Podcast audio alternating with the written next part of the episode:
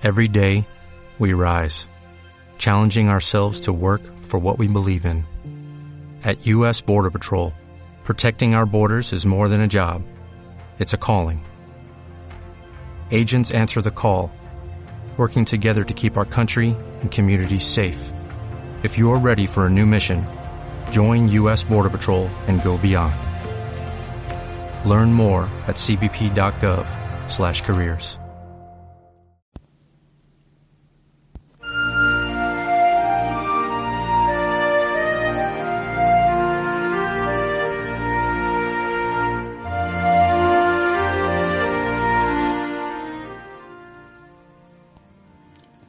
Bienvenidos a Cuentos Infantiles al Rescate.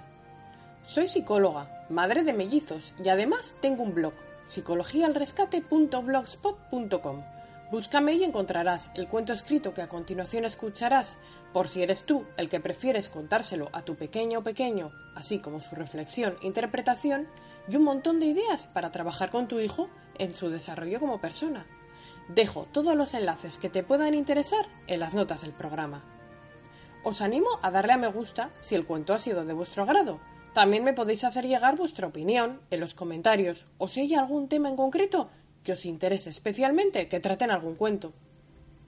En cada programa encontrarás un cuento diferente en el que trabajaremos aspectos que suelen preocupar a nuestros pequeños y pequeñas. Por ejemplo, en el cuento de hoy trabajaremos el afrontamiento del duelo en la pérdida de un ser querido.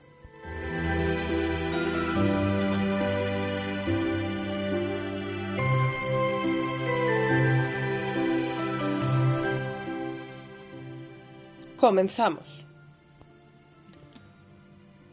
La última enseñanza del abuelo. Aquel año parecía que el otoño había llegado antes de tiempo. María observaba las hojas secas tal y como las solía hacer con su abuelo. Ahora él ya no estaba. Hacía tan solo unos días que les había dejado, pero ella le sentía más presente que nunca. Solo unos meses antes, aquella misma primavera, en ese mismo lugar, observaban juntos el incipiente crecimiento de las hojas, que como pequeñas manchas verdes crecían en cada uno de los centenarios árboles. Su abuelo, que transmitía a María un montón de conocimientos, siempre explicaba el ciclo de la vida poniendo como ejemplo las hojas de los árboles, las estaciones del año y la similitud que podía tener con las mismas reglas que rigen la vida, las mismas que nos gobiernan a todos los seres vivos. Así fue como María, desde muy pequeña, aprendió que todo tenía un principio y un final, que nada de lo que conocíamos era para siempre, y que todo ser con vida algún día, tal y como nació, al de un tiempo tendría que morir. Fue entonces cuando recordó, al ver las hojas secas caer al suelo, el verdadero sentido del ciclo. Su abuelo siempre decía que las hojas, todos los años, debían secarse y morir en otoño, de este modo caían al suelo, y con la lluvia del invierno se mezclaban con la tierra húmeda, y así era como alimentaban los mismos árboles que les habían visto nacer. Y de este mismo modo, año tras año, porque si no lo hacían, no había sitio en las ramas de los árboles y no diría la oportunidad de la primavera siguiente nacieran hojas nuevas. Además, si las hojas nunca caían, los árboles no tendrían alimento suficiente y morirían.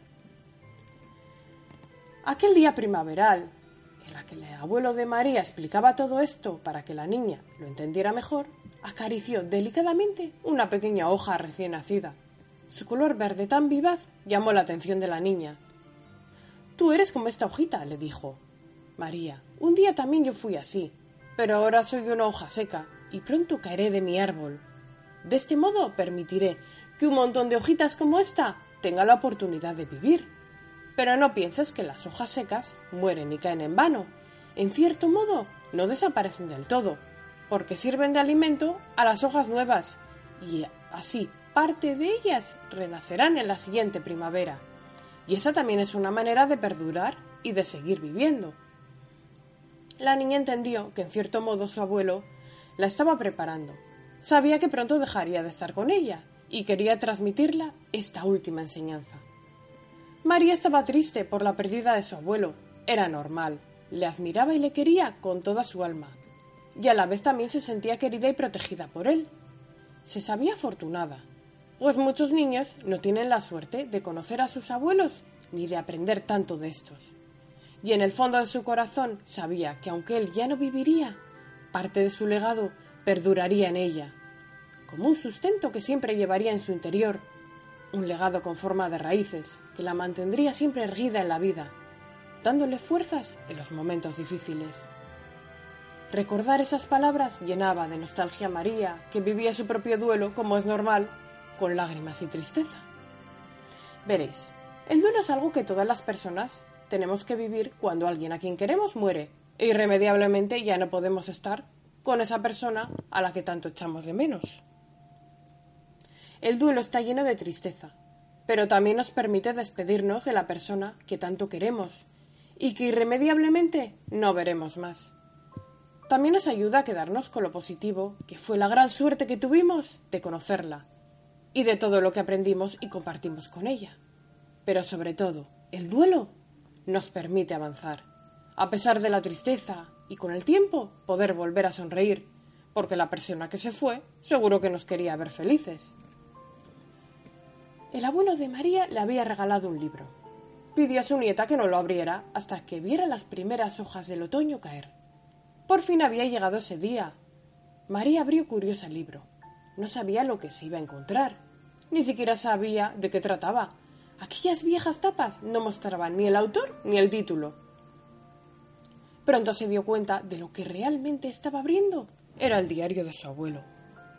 Hojas y hojas manuscritas hacía ya mucho tiempo, vivencias y consejos que acompañarían a María durante toda su vida, y que quizás algún día transmitiría a sus propios hijos, nietos o sobrinos. ¿Quién sabe si acariciaría una diminuta hoja del mismo árbol del que mostró su abuelo para explicarles a otros pequeños el ciclo de la vida? Una inesperada ráfaga de viento sopló, pasando rápidamente las páginas del viejo diario y desprendiéndose de éste una hoja de árbol seca. María se extrañó. Parecía leer algo en su interior, Efectivamente, la hoja seca estaba manuscrita por su abuelo. Y en ella se podía leer Soy una hoja seca que muero para dejarte mi sitio en el árbol de la, de la vida. Así fue como María cogió la hoja que representaba a su abuelo y con mucho cuidado la enterró a los pies del árbol favorito del abuelo, sabiendo que la siguiente primavera alimentaría las hojas nuevas. Pronto llegó el invierno, con sus árboles desnudos, el frío, la lluvia y la tristeza de María, que a su vez dio paso a la primavera siguiente. María volvió a visitar el árbol que de pequeña, de pequeñas hojitas volvían a brotar. Acarició una pequeña hoja que justo en el mismo lugar donde, un año atrás, lo había hecho su abuelo, con la nostalgia de los tiempos que son sabidos que no volverán, pero también con la esperanza de quien acaricia algo que comienza a vivir con la alegría de la vida que volvía a hacer su aparición. María, por primera vez en mucho tiempo, se sintió feliz. Por fin pudo sonreír. Había dejado atrás la tristeza del duelo para vivir el recuerdo de su abuelo como algo positivo y ocupar con orgullo el hueco que él mismo le había cedido, como un testigo intergeneracional en el árbol de nuestra vida. Espero que este cuento ayude, este cuento ayude a niños y a mayores a entender mejor lo que es el duelo en la pérdida de un ser querido, pero sobre todo a quedarnos con lo positivo de la persona que ya no está con nosotros, entendiendo y aceptando que la muerte también forma parte de la vida.